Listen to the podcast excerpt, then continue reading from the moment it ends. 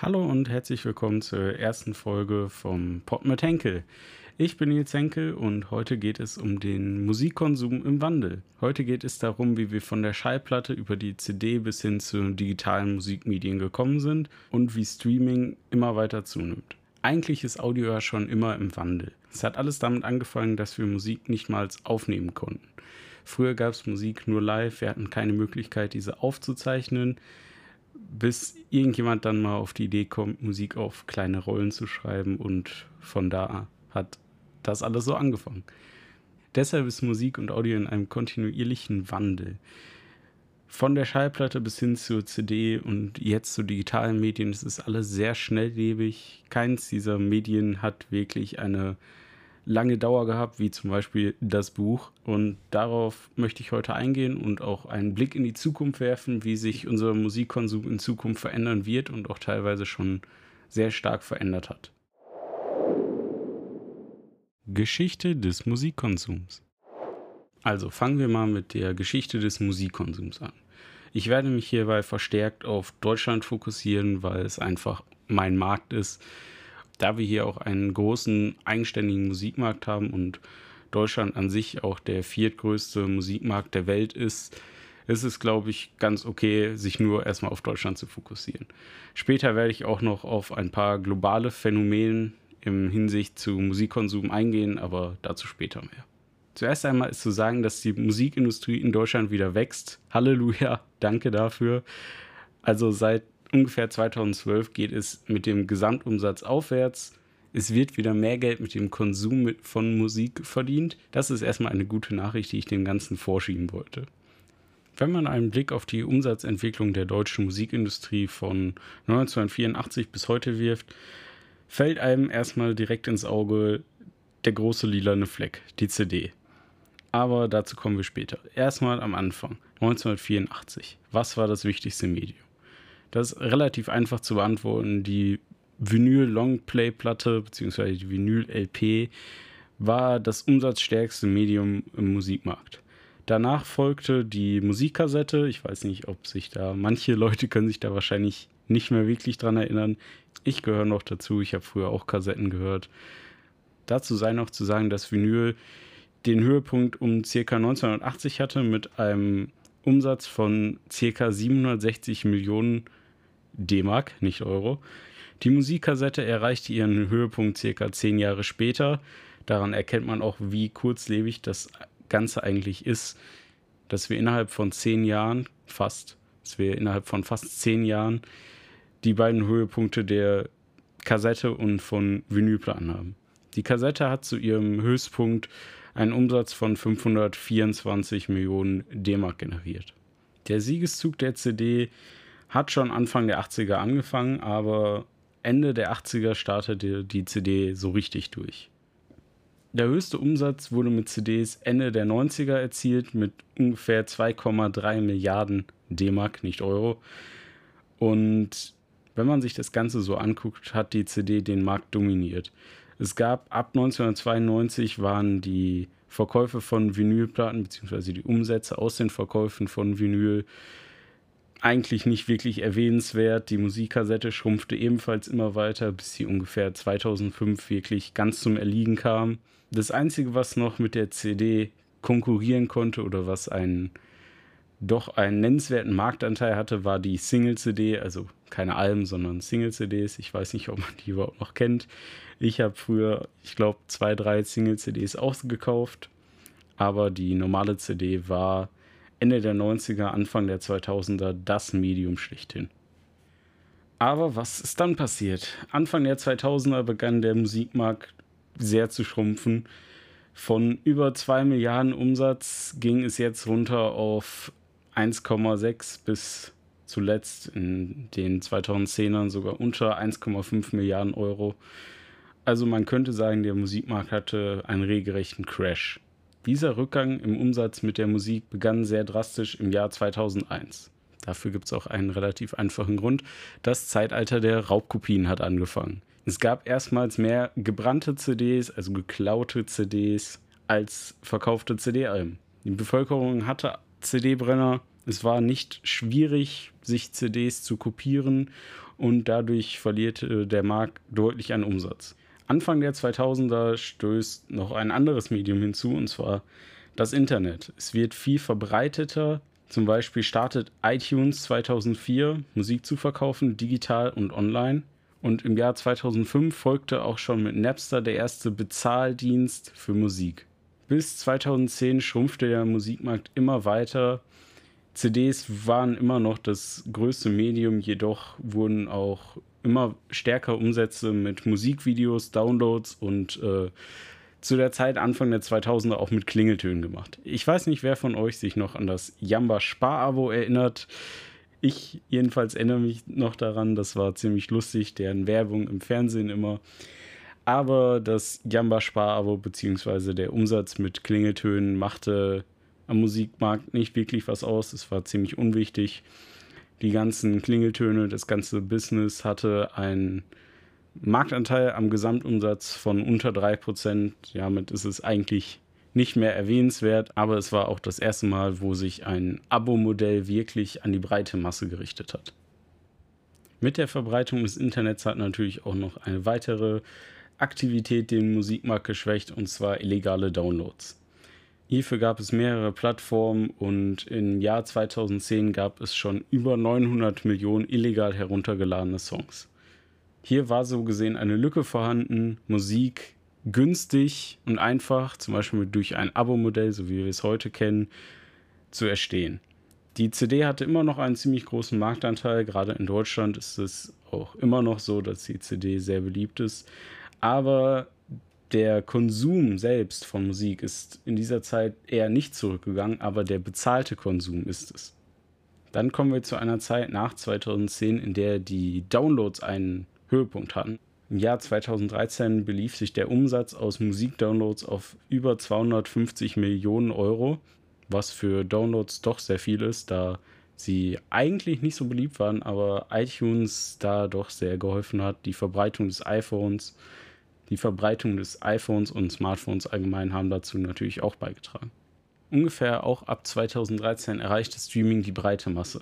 Streaming hat seitdem einen immer höheren Marktanteil, zuletzt im Jahr 2018 einen von 775 Millionen Euro Umsatz. Also, wie sieht es heute in der Musikindustrie aus? Wie wird der Umsatz generiert?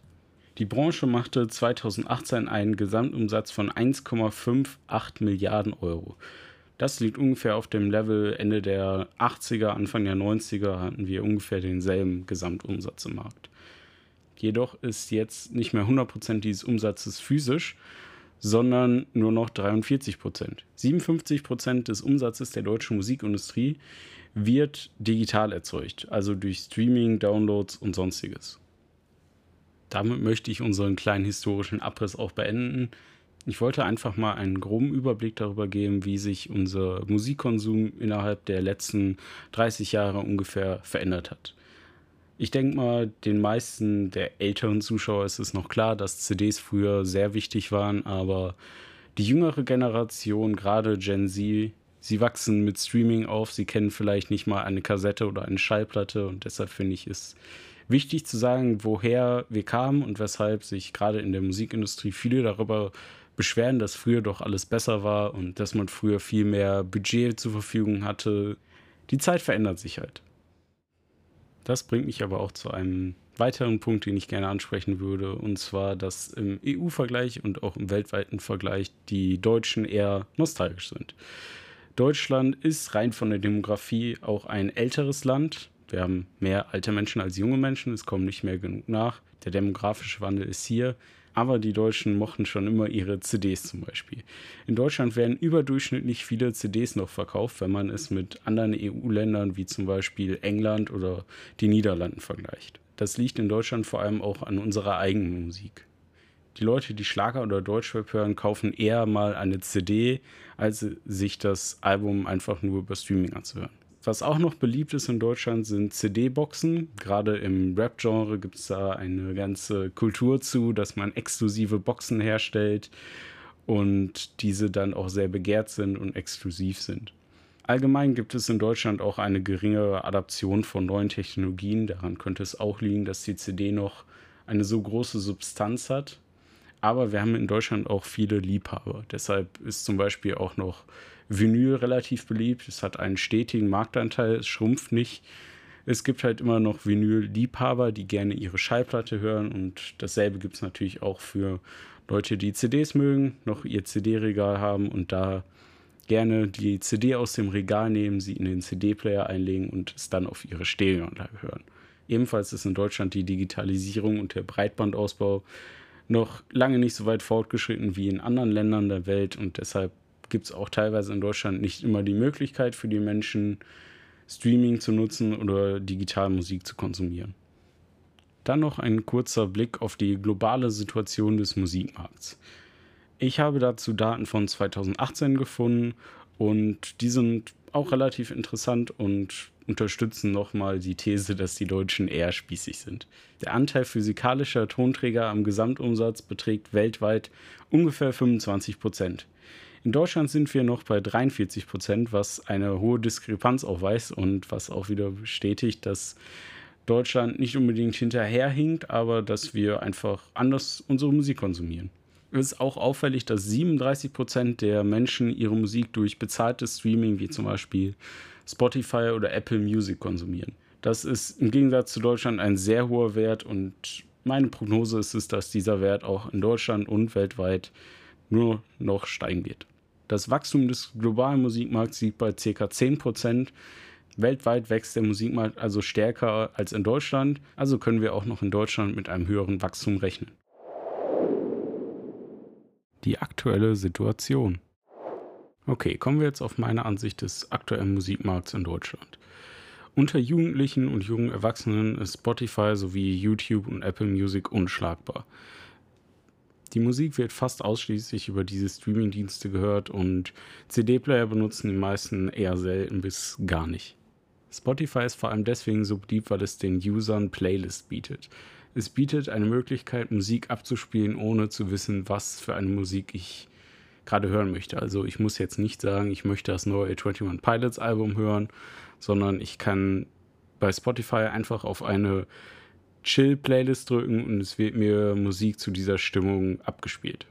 Dass Playlists nicht nur nach Genres, sondern auch nach Stimmung, wie zum Beispiel Party oder Workout oder eben Chill-Musik geordnet sind, trägt dazu bei, dass Genres in der aktuellen Popmusik immer unwichtiger werden und es mehr auch experimentiert werden darf, sodass auch Crossover-Songs wie zum Beispiel aus Country und Rap entstehen oder dass Schlagersänger bei Deutsch-Rap-Platten mitwirken. Ebenfalls hat Spotify dazu beigetragen, den New Music Friday zu etablieren. Hierbei wird jeden Freitag eine Playlist von Spotify erstellt, wo die besten neuen Songs reinkommen. Obwohl hier auch der Fall ist, dass es nicht wirklich durchsichtig ist, wie man auf diese Playlist gelangt. Die Playlist wird immer noch manuell von einem Mitarbeiter bei Spotify erstellt und wer auf diese Playlist platziert wird, wird auch sehr viel mehr Aufrufe auf seinem Song haben und ist halt allgemein ein ziemlicher Boost für einen Song, wenn er auf einer solchen Playlist landet, sei es jetzt New Music Friday oder irgendeine Hotlist von Spotify selbst. Der New Music Friday hat meiner Ansicht nach jetzt ein, fast, eine fast so hohe Bedeutung wie der Donnerstag bei Filmpremieren. Jeder Film kommt donnerstags in die Kinos. Jedes neue Album, jeder neue Song wird heutzutage freitags hochgeladen meistens dann freitags um 0 Uhr, sodass die Fans auch noch bis 0 Uhr wach bleiben können und dann als erste die sind, die den Song hören, Freitagmorgens bzw. Donnerstagabend noch. Um auf solche Playlists zu gelangen und bei Spotify erfolgreich zu sein, ist es auch hilfreich, gute Beziehungen zu den Leuten zu haben, die diese Playlists erstellen. Dafür werden oft Labels benutzt, die diese Verbindung haben oder gerade in den USA sieht man es auch, dass Künstler zu diesen Managern eine private Beziehung haben. Kommen wir jetzt wieder dazu, wie wir Musik hören. Die meisten Leute, die ich so kenne, haben mindestens ein Pay-Streaming-Abo. Also sie bezahlen monatlich mindestens einen Beitrag, um Musik hören zu können. Die meisten benutzen hier in Deutschland dafür Spotify. Es gibt jedoch auch einige, die Apple Music bevorzugen. Ich persönlich benutze SoundCloud. Ja, es gibt einen Bezahldienst bei SoundCloud, aber weshalb ich Soundcloud benutze und nicht Spotify, ist nochmal eine Geschichte für einen anderen Tag. Also ich benutze auch Spotify, aber hauptsächlich höre ich meine Musik doch über Soundcloud. Streaming ist auch deshalb so beliebt, weil Musik wird heutzutage mobil gehört. Ich setze mich nicht zu Hause hin und tue eine CD in meinen CD-Player, sondern ich bin unterwegs, ich höre Musik im Auto oder über mein Handy in der Straßenbahn. Es wird halt nicht mehr stationär Musik gehört und auch portable CD-Spieler oder der Walkman sind doch aus der Mode gekommen. Das liegt auch daran, dass wir alle mittlerweile ein Smartphone besitzen und dies auch 24 Stunden am Tag bei uns tragen. Deshalb wird auch zum Beispiel der iPod ist relativ unbedeutend geworden für den Musikkonsum. Es wird, glaube ich, eher, iPods werden heutzutage eher dazu benutzt, Kinder zu unterhalten, die vielleicht noch nicht ein eigenes Handy bekommen sollen. Ebenfalls findet in der Streaming-Welt gerade auch ein Wandel statt, meiner Ansicht nach, von Bezahldiensten wie zum Beispiel Spotify oder Apple Music hin zu freiem Streaming. Eine zentrale Rolle hat dafür YouTube, weil YouTube ist kostenfrei, aber nicht werbefrei. Doch wieso wird immer mehr Musik gratis bei YouTube zur Verfügung gestellt? Das bringt dem Künstler doch eigentlich gar nichts. Er erhält dadurch doch nur die Werbeeinnahmen von YouTube, die zum Teil wesentlich geringer sind als die Einnahmen durch Paystreaming, wie zum Beispiel bei Spotify. Es liegt vor allem daran, dass man bei YouTube eine gute Reichweite erzielen kann und man hat so gesehen keine Barriere zwischen dem Hörer und dem Künstler. Es wird direkt auf YouTube hochgeladen, jeder kann auf YouTube, man braucht kein Abo. Man bekommt zwar Werbung, aber das sind die meisten entweder gewöhnt bei YouTube oder sie benutzen einfach einen Adblocker und haben sie dann nicht. YouTube ist auch deswegen so beliebt, weil es dort einfacher ist, viele Klicks zu generieren. Somit wird es den Künstlern teilweise auch einfacher gemacht, Auszeichnungen zu erhalten, wie zum Beispiel eine goldene Schallplatte. Es gibt beim Streaming auch einige Probleme. Diese haben vor allem mit Manipulation von Klickzahlen zu tun oder von Streams. Wie eine Doku von Y-Kollektiv belegt, ist es heutzutage sehr einfach, Streams zu kaufen und so künstlich die Abspielzahlen in die Höhe zu treiben. Man kann hier den Algorithmus dieser Seiten austricksen, indem man zum Beispiel ganz viele Accounts hackt und diese dann alle eine Playlist abspielen lässt. In dieser Playlist aber nicht nur der zu promotende Song drin ist, sondern auch ein paar andere. Und so werden sehr viele Songs, ob sie es wollen oder nicht, künstlich manipuliert. Es werden entweder Accounts gehackt oder es werden künstliche Accounts erstellt hier in Deutschland und diese Accounts werden dann diese Playlisten in Dauerschleife hören und damit Streams, also so gesehen auch Geld für den Künstler generieren. Dies ist eigentlich eine sehr illegale Machenschaft der Musikbranche und es ist auch sehr umstritten, ob dies überhaupt der Fall ist oder inwiefern, bei welchem Künstler. Ist halt alles sehr schwer nachzuvollziehen und sehr undurchsichtig.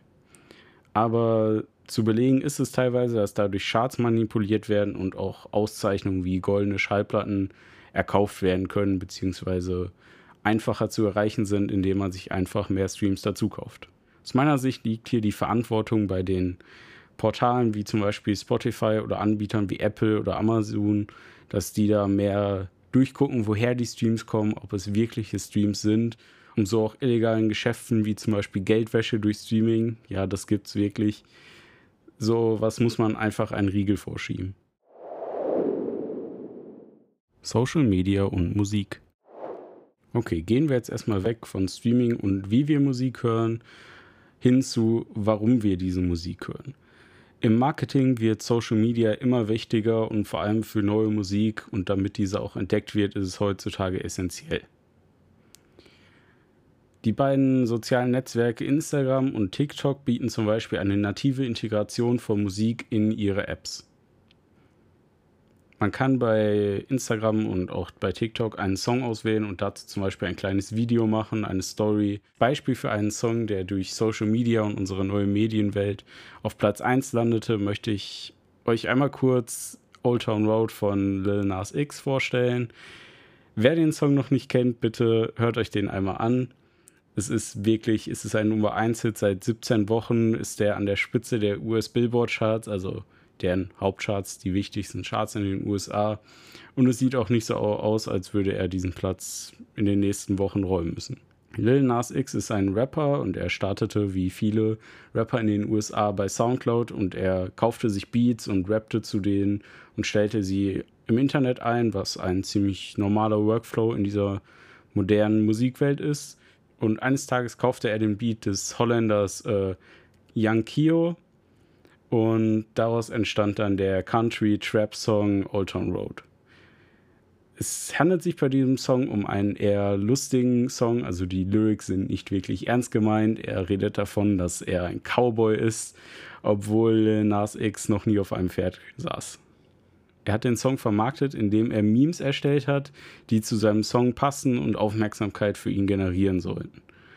Dadurch wurden viele Leute auf ihn und den Song aufmerksam und nach kurzer Zeit sah man sehr viele Menschen in Cowboy-Kostümen zu seinem Song tanzen. Durch die Mischung von Country und Hip-Hop oder Rap hat dieser Song auch eine Kontroverse ausgelöst. Nämlich war er zuerst auf den US-Country-Charts gelistet, jedoch wurde er dann nach einer kurzen Zeit wieder von den Charts genommen, weil, er, weil der Song einfach nicht Country war, jedenfalls für die offiziellen. Das hat dem Song natürlich auch sehr viel Publicity beschafft und dadurch sprachen halt alle Leute über diesen Song. Nach einiger Zeit gab es dann auch einen Remix mit Country-Star Billy Ray Cyrus, wodurch der Song dann eindeutig auch Country wurde. Und das hat den Song einfach so weit nach vorne gebracht. Er wurde über 100 Millionen Mal auf verschiedensten Plattformen gestreamt und es werden heutzutage irgendwie sechs Monate später immer noch Remixes angefertigt mit den verschiedensten Künstlern, um den Song weiter zu pushen. Eine weitere Auffälligkeit der aktuellen Musikbranche ist es, dass alle Songs immer kürzer werden. Old Town Road hat zum Beispiel nur eine Länge von 2 Minuten 50 und beinhaltet keinen dritten Chorus. Also diese eigentlich die traditionellen Songstrukturen und Gegebenheiten, dass man ein Intro hat, ein Outro und auch ein Bridge, gelten heutzutage nicht immer. Oft wird auch auf einen Chorus verzichtet, um Leute auch dazu anzuregen, den Song einfach zweimal abzuspielen und so viermal den Chorus zu hören. Eigentlich ist heutzutage das Prinzip, dass man keine Zeit zu verschwenden hat. Man muss schnell den Song starten, es muss direkt abgehen und die Leute dürfen halt nicht gelangweilt werden, indem sie erst ein 30-sekündiges Intro hören. Die Streams werden heutzutage auch erst ab 30 Sekunden Wiedergabezeit vergütet. Deshalb möchte man, dass die Leute den Song die ersten Sekunden wirklich hören und man muss sie halt direkt am Anfang packen, dass sie den Song auch zu Ende hören. Das führt auch dazu, dass die Songstrukturen teilweise zu Problemen führen, dass man nicht mehr so viel Zeit in den Strophen hat, um eine Geschichte zu erzählen. Man könnte sagen, dass die Songs dadurch einfacher und langweiliger werden, aber es gibt immer noch genug Songs, die länger als zwei Minuten gehen oder auch die bekannten drei Minuten 30 für das Radio. Diese ganzen Veränderungen in dem Weg, wie wir Musik hören und wie Musik auch erstellt wird, warum Musik erstellt wird, hat natürlich Auswirkungen auf die Audioindustrie und auch auf die Musikindustrie, die Leute, die Musik erstellen. Dadurch, dass die Musik immer digitaler wird und die Budgets schrumpfen, beherrschen aktuell Samples, virtuelle Instrumente und Mixing in the Box die ganze Branche. In der aktuellen Musik ist keine Zeit mehr dafür, Bands einfliegen zu lassen, um im Studio wochenlang ein Album aufzunehmen. Meist wird das Album sogar während der vorherigen Tour aufgenommen im Tourbus und dazu reicht halt auch ein kleineres Team und auch ein kleineres Budget dadurch, dass die Budgets auch immer kleiner werden, müssen immer mehr große Tonstudios schließen. Das wird auch durch die neue Technologie erst ermöglicht. Früher war es undenkbar, ein komplettes Orchester auf dem PC zu komponieren und auch nachher, ich sag jetzt mal, spielen zu lassen. Und das ist heutzutage durch unsere High-End-Technologie und den guten Nachbildungen von Instrumenten doch einfach möglich und teilweise ist der Unterschied auch nicht mehr wahrzunehmen. Dadurch entfallen natürlich Arbeitsplätze in den Studios und auch in den anderen Jobs, die damit verbunden sind, weniger Musiker. Aber das Ganze ist eigentlich nochmal ein Thema für eine andere Episode dieses Podcasts, wie sich die Musiklandschaft im Sinne der Studios und der Musikproduktion wirklich verändert. Fazit und Prognose. Als Fazit ist zu nennen, dass der Musikkonsum heutzutage sehr digital ist und auch nur noch digitaler wird. Wir werden mehr Streaming benutzen, die CD, Schallplatte und auch die Kassette werden eher zu einem Nischenmedium werden. Vielleicht wird es in Deutschland noch ein wenig länger dauern, aber weit entfernt sind wir davon auch nicht. Auch wird man Musik zum größten Teil nicht mehr besitzen, sondern mieten, wenn man es so nennen kann.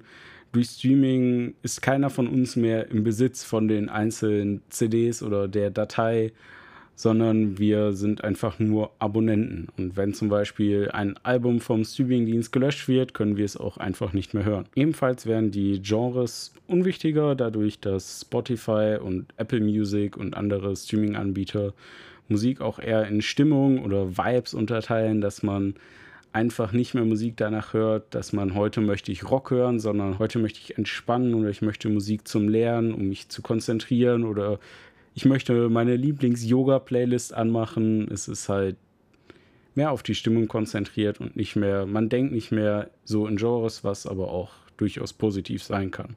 Ebenfalls ist festzuhalten, dass sich der New Music Friday etabliert hat und eine immer höhere Bedeutung haben wird. Dass die Songs kürzer werden, ist auch ein zweischneidiges Schwert. Einerseits haben wir weniger Dauer der einzelnen Tracks, dafür werden aber durchaus öfter Singles released. Auch hat Social Media eine immense Bedeutung. Es wird nur immer wichtiger und wir können uns da, glaube ich, in den nächsten Jahren auf ziemlich lustige Sachen freuen. Musik ist heutzutage nicht mehr so ernst, es darf wieder Spaß machen. Man darf einen Song machen, nur damit es ein Meme wird, aber dadurch trotzdem zum Millionär werden.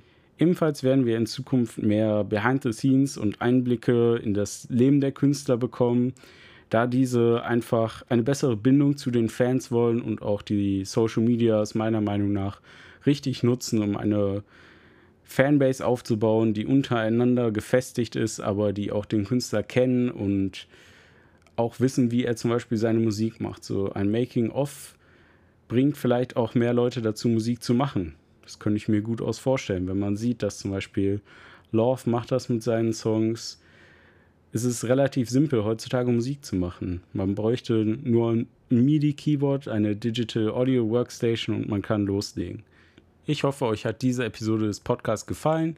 Es würde mich freuen, wenn ihr ein Rating hinterlässt, bewertet den Podcast, sagt mir, ob es euch gefallen hat, habt ihr was dazugelernt, wisst ihr jetzt, wie wir die Musik konsumieren, was denkt ihr von diesen Trends und wenn es euch gefallen hat, schaltet bitte nächstes Mal auch wieder ein. Das war der Pod mit Henkel mit mir, Nils Henkel.